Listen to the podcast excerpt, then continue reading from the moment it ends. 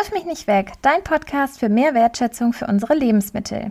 Heute geht es bei uns darum, wie man sich besonders auch im Winter regional und saisonal ernähren kann.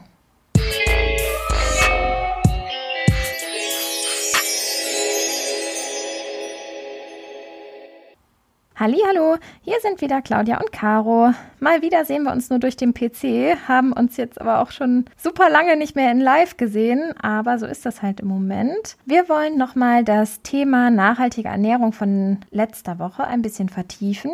Und zwar, ähm, wie ernähre ich mich eigentlich regional und saisonal, besonders jetzt im Winter, wenn ja auch regional nicht mehr ganz so viel auf den Feldern steht. Ja, und was bei dem Thema, finde ich, auch äh, wichtig ist, ist das Thema Wertschätzung. Also bei uns im Podcast geht es ja auch immer um Wertschätzung für die Lebensmittel und ähm, was das eigentlich bedeutet. Und außerdem haben wir ja wie äh, alle zwei Wochen immer einen Gast dabei und heute ist unser Gast Rebecca. Zu Rebecca sagen wir nachher noch ein bisschen mehr. Die macht nämlich gerade ein Praktikum hier bei uns im Projekt Wirf mich nicht weg. Genau, das machen wir. Los geht's. Also, wenn du dich auch regional und saisonal ernähren willst, dann gibt es einige Hilfen dafür. Und zwar, wenn es jetzt um Obst und Gemüse geht, dann ähm, gibt es Saisonkalender oder es steht auch auf ein paar Kisten einfach drauf, woher das Lebensmittel jetzt kommt.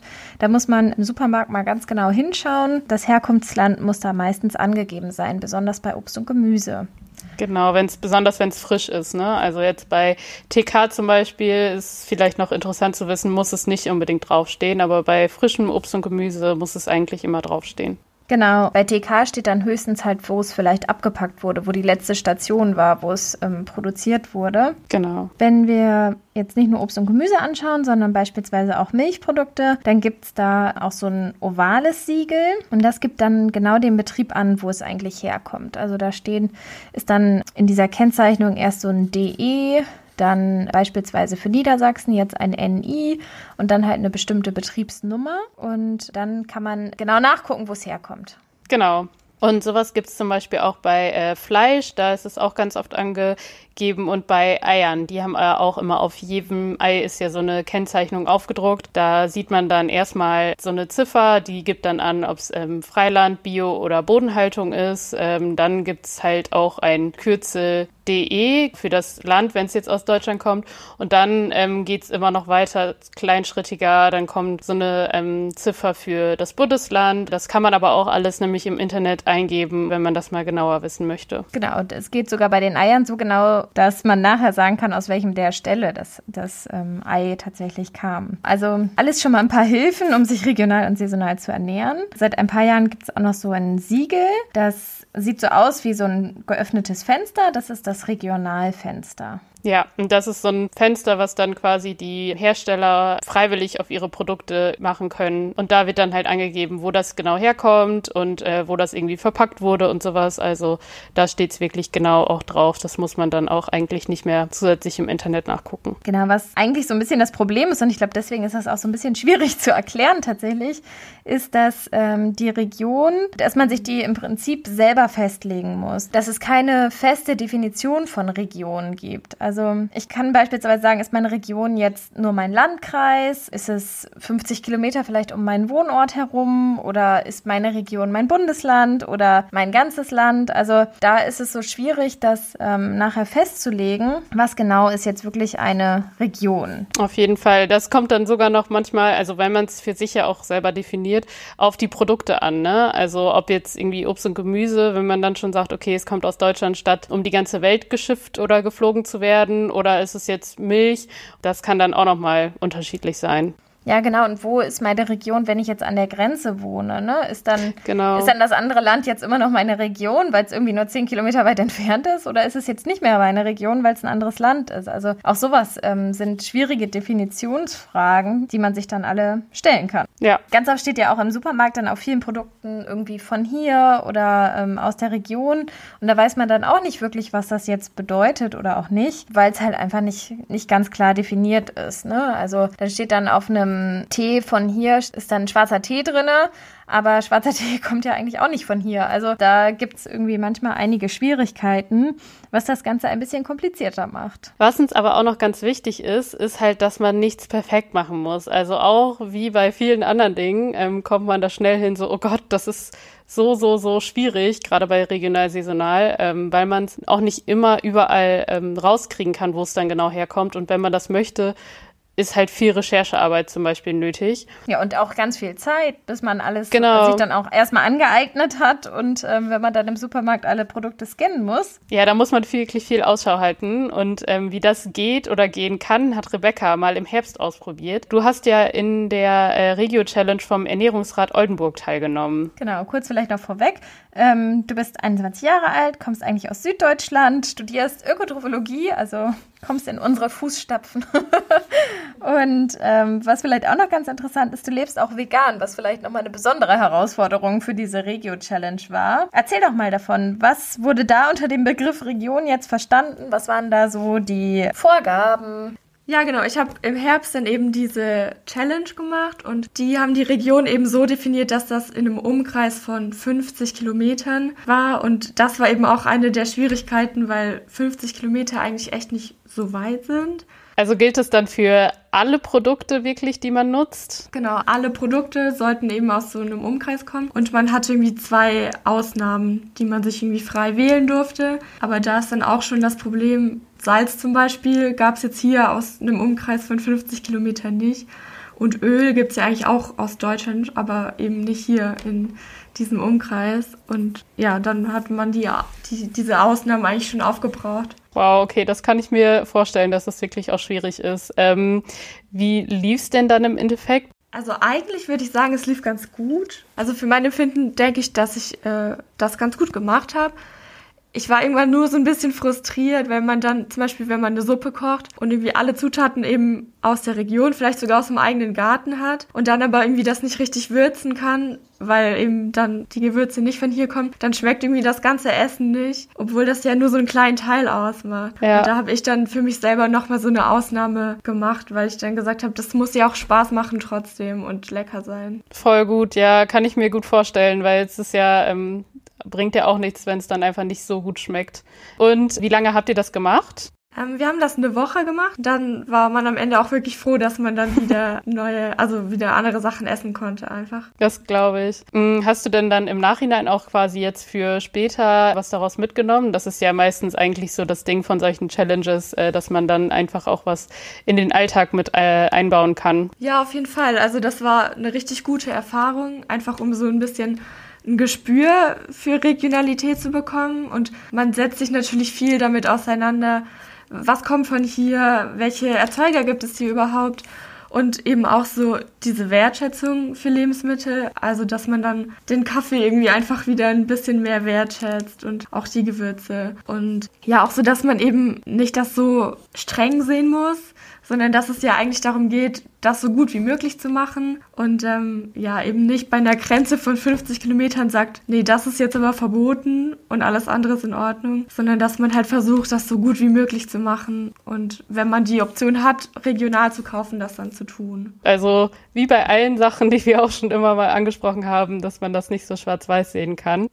Hast du denn auch dann irgendwie welche, also irgendwelche praktischen Tipps für eine regionale und saisonale Ernährung und kannst du irgendwas empfehlen? Ja, also wir haben das viel gemacht, dass wir auch so Hofläden in der Umgebung dann Gemüse gekauft haben. Ähm, und sonst ist es natürlich auch super, wenn man irgendwie einen Garten hat oder einen Balkon zumindest. Und sonst ähm, sich einfach damit auseinandersetzen, was kommt woher und ja, ansonsten eine gute Alternative finden. Ja, ja. das macht ja tatsächlich, finde ich, auch ähm, oft wohl Spaß, wenn man so recherchiert, was woher kommt und äh, irgendwie dann mal anders einkaufen zu gehen, dann zu Hofläden oder ja, in der Stadt zum Beispiel gibt es dann ja ähm, Wochenmärkte oder so. Es ist eigentlich irgendwie auch ganz schön mal, finde ich. Ja, total. Wir haben dann bei diesem einen Hofladen auch eben die Frau getroffen, die da arbeitet und dann immer mit ihr gequatscht und so. Und das ist natürlich ja eine ganz andere Beziehung dann, als wenn man das einfach im Supermarkt kauft. Ja, was würdest du denn sagen, was für dich die wichtigsten Gründe ähm, sind oder ja waren, auch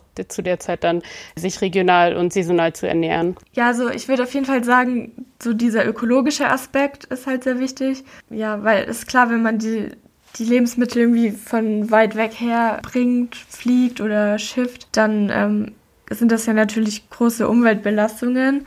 Also das ist das eine. Und dann eben auch so ein bisschen, dass man sich mit der eigenen Kultur irgendwie auseinandersetzt. Also weil ich das Gefühl habe, dass es ganz viele so alte, traditionelle Gerichte vielleicht auch gibt, die total in Vergessenheit geraten. Ähm, und was ich auch noch ganz spannend finde, ist, dass man durch so regionale Ernährung auch eben zum Erhalt der Biodiversität beitragen kann. Also ich habe das gefunden bei Slow Food, die haben so eine Liste erstellt mit irgendwie für jeden für jedes Bundesland haben sie dann alte Sorten und Tierarten irgendwie aufgeschrieben, ja, um so das zu unterstützen, dass die eben nicht nicht aussterben und nicht verloren gehen.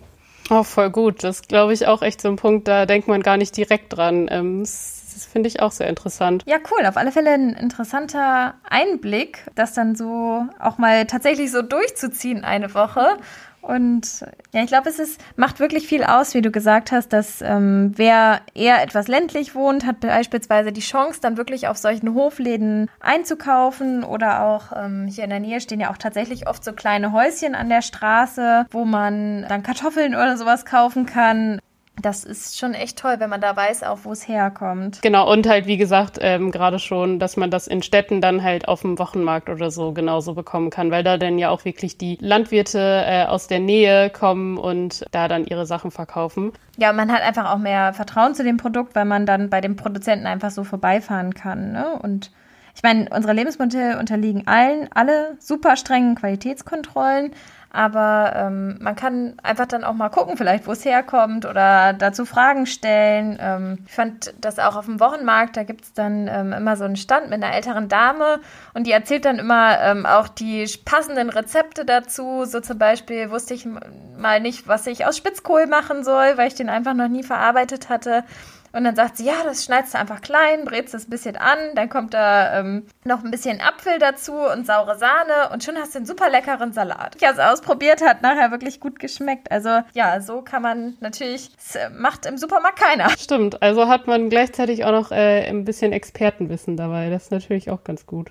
Was natürlich bei regional und saisonal immer ähm, das Ding ist, ist es, dass im Sommer ist es eigentlich ja gar kein Problem. Ne? Man hat so eine große Auswahl, aber die Frage ist natürlich, natürlich, was isst man dann im Winter? Also man denkt dann natürlich direkt, oh, nur Kohl, aber es gibt ja auch noch andere Alternativen. Ja, es gibt zum Beispiel im Winter auch ähm, ganz viele Salate, was einem gar nicht so klar ist. So zum Beispiel Feldsalat ist ein Wintersalat, Chicorée, Radicchio, Endiviensalat oder Portulak. Wer das noch nicht kennt, aber unbedingt mal ausprobieren, schmeckt sehr lecker. Und das zeigt einem auch, da gibt es eigentlich eine Vielfalt, aber im Supermarkt geht es dann doch oft verloren. Außer das Obstangebot, das ist im Winter natürlich nicht so riesig. Da kann man zum Teil dann auf Lagerware zurückgreifen, wie beispielsweise Äpfel oder noch ein paar Birnen. Aber ansonsten war es das tatsächlich. Früher hat man deswegen ja auch noch mehr Obst eingekocht beispielsweise, weil man sich dann quasi das regionale Obst für den Winter haltbar gemacht hat. Wir haben ja auch schon mal über die Pflaumen gesprochen. Wir haben immer noch ein Glas hier stehen, die sind echt so lecker. Ja. Ähm, das haben wir uns gut aufgehoben.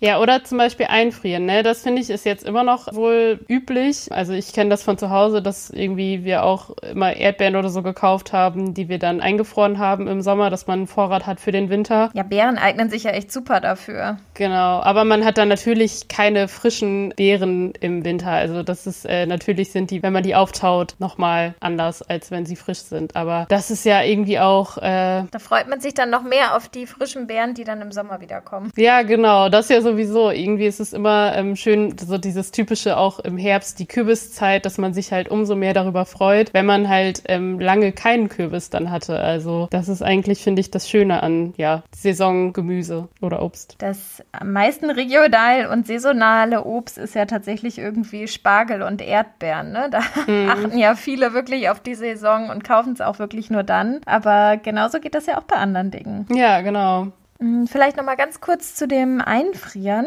Mm, hier ist es natürlich auch so, dass man auf die Ressourcen gucken muss, dass man sich anschaut, was verbraucht denn jetzt wirklich mehr oder weniger. Das ist natürlich auch nicht wieder schwarz und weiß, sondern wie ist das? Entweder, wenn wir Dinge halt hier vor Ort einfrieren oder wenn Dinge halt aus fernen Ländern zu uns transportiert werden. Da muss man wieder ein bisschen abwägen. Genauso ist das auch bei Äpfeln. Da gibt es auch so verwirrende Studien tatsächlich, die sagen dann, dass ein Apfel aus Neuseeland im Frühjahr fast schon eine bessere Klimabilanz hat wie ein hier so lange gelagerter Apfel, weil das Kühlhaus dann natürlich also gekühlt werden muss, das Kühlhaus. und die Äpfel, das, das Reifegas, was die ausstoßen, das muss dann abgesaugt werden oder ne, speziell kontrolliert werden, die Atmosphäre, in der die lagern. Und das dauert auch ein wahnsinnig hoher Emissionsverbrauch ist. Und ähm, dass dann teilweise irgendwann das kippt, dass dann die Lagerware nicht mehr unbedingt besser ist als der Apfel aus Neuseeland. Ne? Also genauso ist es auch bei Tomaten. Die haben auch wenn die hier aus dem beheizten Gewächshaus kommen, dann haben die auch eine ganz, ganz schlechte Klimabilanz, als wenn sie halt wirklich in der Sonne ausreifen können. Also auch da ist wieder ganz, ganz schwierig.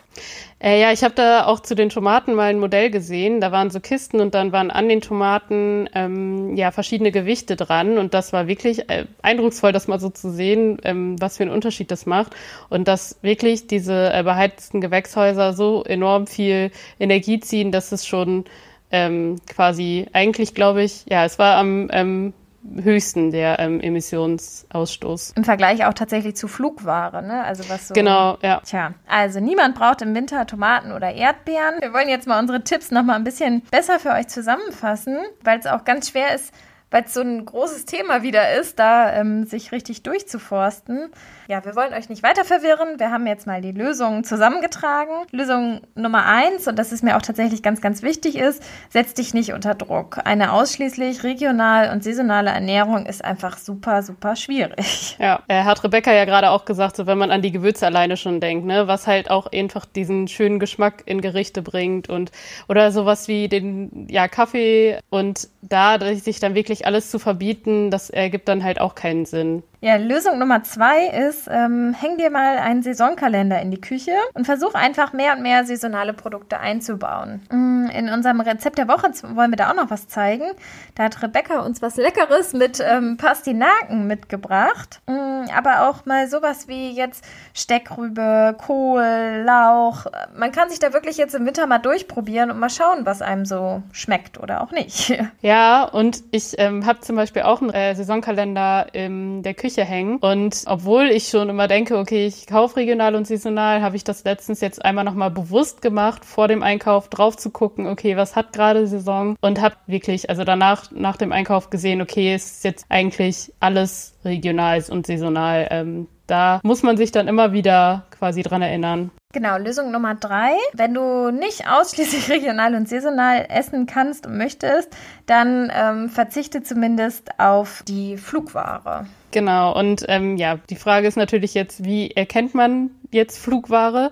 Das ist typischerweise schnell verderbliches Obst, äh, wie zum Beispiel jetzt ja Erdbeeren oder Weintrauben, die äh, jetzt zum Beispiel im Winter aus Südafrika kommen. Ja, die werden ähm, wohl mit dem Flugzeug transportiert. Ja, oder auch essreife Mangos oder Papayas, ne? Genau, ja, die kommen dann halt klassischerweise mit dem Flugzeug. Bananen zum Beispiel, die man gut lagern kann, kommen eigentlich meistens mit dem Schiff zu uns. Da sieht man dann so ein bisschen den Unterschied. Äh, man kann dann halt natürlich auf andere Sachen achten, wie jetzt zum Beispiel bei Bananen auf fair gehandelte Bananen und die dann eher kaufen als jetzt nicht fair gehandelte Bananen. Dann äh, Lösung Nummer vier, regionale Anbieter unterstützen. Du bekommst ja zum Beispiel auch so eine ähm, Abokiste, oder? Genau, ich bekomme ähm, von dem Bioladen bei mir um die Ecke so eine Abokiste und da kann man dann sagen, dass man nur regionale und saisonale Angebote haben will und ähm, dann kommt auch nur sowas dann, was wirklich aus der Umgebung kommt das ähm, ist total schön. Sowas gibt es ja fast überall. Aber man kann ja auch bei Hofläden oder Märkten einkaufen, was wir eben auch schon so hatten. Ne? Ja, äh, Lösung Nummer fünf äh, ist ja das Durchstöbern von ja, Zeitschriften oder Kochbüchern oder jetzt mittlerweile gibt es ja auch immer mehr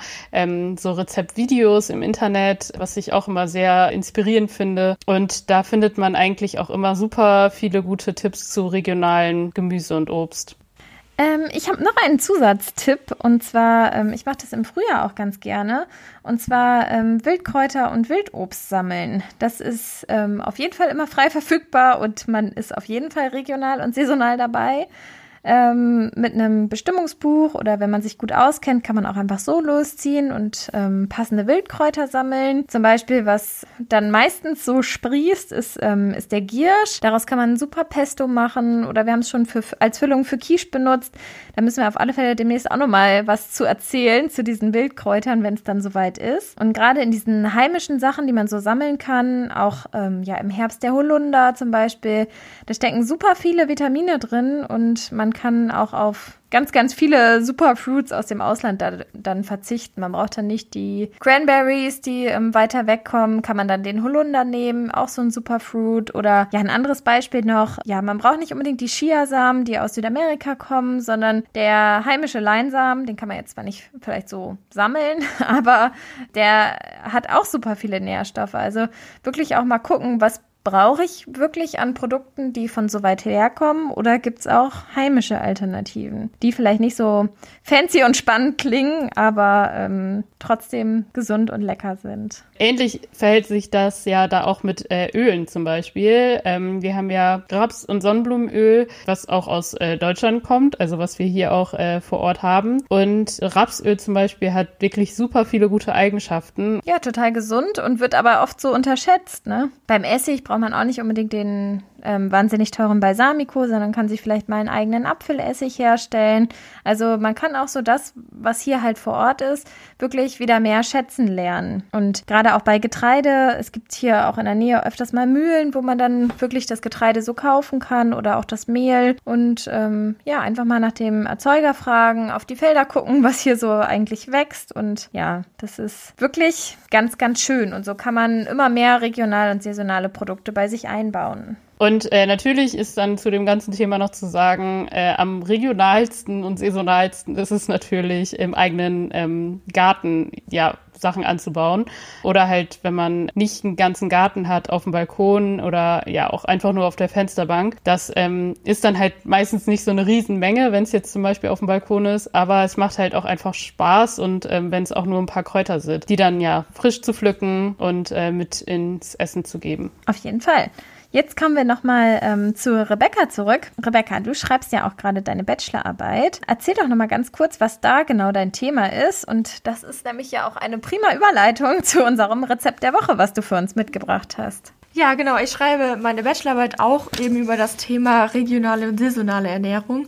Und ich äh, konzipiere einen Erwachsenenkochkurs eben äh, zum Thema regional und saisonal. Und das Ziel von dem Kurs ist dann eben auch, die Leute irgendwie darüber aufzuklären, ähm, warum ist das wichtig, das zu machen, warum macht es vielleicht auch Spaß und eben auch so ein paar Rezepte an die Hand mitzugeben und so ja einfach Lust darauf machen, Neues auszuprobieren und eben das, was man hat, was eben vorhanden ist, besonders im Winter, eben ja ein bisschen neu zu gestalten, mal neue Kombinationen auszuprobieren und ähm, ja einfach mal gucken, was, wie kann man so ein bisschen rumspielen damit und ja da was Leckeres draus machen. Ähm, und ein Rezept für, für meine Arbeit ist dann eben auch das Rezept, was jetzt ähm, das Rezept der Woche sein soll, nämlich eine leckere Pastinaken-Apfelsuppe. Ja, erzähl doch mal, wie das geht. Ja, gerne. Ähm, dazu nimmt man einfach irgendwie zwei mittelgroße Zwiebeln und würfelt die fein und dazu noch zwei Knoblauchzehen. Das erhitzt man dann mit ein bisschen Öl in einem Topf und brät das so ein bisschen an. Dann ja, kommen ungefähr 600 Gramm Pastinaken dazu, 150 Gramm Kartoffeln und ja, man schneidet so drei mittelgroße Äpfel und ähm, ja, gibt das dann alles mit dazu. Von den Äpfeln nur zwei Drittel ungefähr. Da brauchen wir später nämlich noch ein bisschen was. Genau, das Gemüse lässt man dann eben mit den Zwiebeln zusammen kurz anbraten in einem Topf und gibt dann ähm, 750 Milliliter Gemüsebrühe dazu. Ähm, das wird dann so ein bisschen äh, köcheln gelassen für so 20 Minuten ungefähr. Und wenn die Kartoffeln und Pastinaken dann weich sind, dann ähm, ja, kann man das mit einem Pürierstab oder wenn man einen Mixer hat, auch gerne damit, ähm, ja, das pürieren, bis es so eine cremige Konsistenz ja, ergibt. Und wer mag, kann dann auch noch ein bisschen Sahne mit dazugeben zugeben. Ich finde, das schmeckt auch ohne ganz lecker. Genau, dann muss man das natürlich noch abschmecken mit Salz, Pfeffer, äh, Muskat und Kreuzkümmel hätte ich mir jetzt dafür überlegt. Das ist natürlich auch wieder die Sache mit den Gewürzen, haben wir ja schon mal drüber geredet. Pfeffer kommt jetzt nicht von hier, Muskat auch nicht. Und ja, aber ich finde, wenn man sich anguckt, die ganzen Zutaten, die sind alle von hier und nur die Gewürze dann, das macht ja wirklich den kleinsten Teil aus und sorgt aber eben dafür, dass es dann richtig lecker schmeckt am Ende. Und bei den Gewürzen kann man dann ja auch darauf achten, dass es irgendwie Bioqualität ist und fair gehandelt wird. Ja, genau, das äh, ist natürlich wichtig, dass man das beachtet. Genau, zum Schluss gibt man dann noch ein paar Apfelwürfel, das, was wir uns eben vorhin zurückgehalten haben, und äh, nochmal ein paar kleine Zwiebelwürfel in eine Pfanne und äh, karamellisiert das ein bisschen mit äh, einem Esslöffel Zucker und schmeckt das dann auch nochmal ein bisschen mit Salz und Pfeffer ab und dann kann man das schon anrichten und hat eben noch so ein bisschen so ein Topping mit den karamellisierten Äpfeln. Danke äh, für das Rezept. Das hört sich wirklich richtig gut an. Und äh, auch äh, voll interessantes Bachelorarbeitsthema. Also äh, da bin ich gespannt, wie das äh, wird. Ja, gerne. Ich bin auch sehr gespannt, wie das wird. Ja, vielen lieben Dank. Die müssen wir auch ausprobieren. Wer sich jetzt übrigens fragt, was der Unterschied zwischen Pastinaken und Petersilienwurzeln ist, der muss sich die beiden ganz genau anschauen. Und zwar, ich hoffe, ich bringe es jetzt nicht durcheinander, aber ähm, die Pastinake hat oben so ein bisschen wo die Blätter rauskommen, da ist es so, ja, so eingewölbt, nach innen gestülpt. Und bei der Petersilienwurzel quillt es eher so raus, ist das so nach außen gewölbt. Außerdem duften Petersilienwurzeln ein bisschen nach Petersilie und Pastinaken riechen ein bisschen mehr wie Möhre. Genau. Und also die sehen sich ja sonst schon wirklich sehr, sehr ähnlich. Aber das sind auf jeden Fall zwei gute Tipps, wie man das erkennen kann. Ja, viele kennen die Pastinake ja tatsächlich erst so aus der ähm, Babynahrung, da sie nämlich perfekt für Babys sind, für die ersten Breie. Ähm, aber es lohnt sich tatsächlich, sie auch mal so auszuprobieren. Vielleicht mit der leckeren Suppe von Rebecca. Ja, genau. Da sind wir dann auch schon am Ende angelangt. Vielen Dank an Rebecca. Und ja, wir hören uns dann in zwei Wochen wieder. Genau, Rezepte und weitere Infos sind auch wieder auf unserer Homepage www.wirfmichnichtweg.de. Alles mit Bindestrich. Caro, jetzt hast du mich im Stich gelassen. Jetzt habe ich den Einsatz verfasst. Alles mit Bindestrich natürlich. ähm, oder bei Instagram einfach wirf mich nicht weg. Wir freuen uns, wenn ihr uns folgt und auch in zwei Wochen wieder dabei seid. Wir hoffen, wir haben jetzt nicht für mehr Verwirrung gesorgt, sondern eher für einen großen Aufruf zum Kaufen von regionalen und saisonalen Sachen. Und ja, bis bald mal wieder. Bis bald. Tschüss.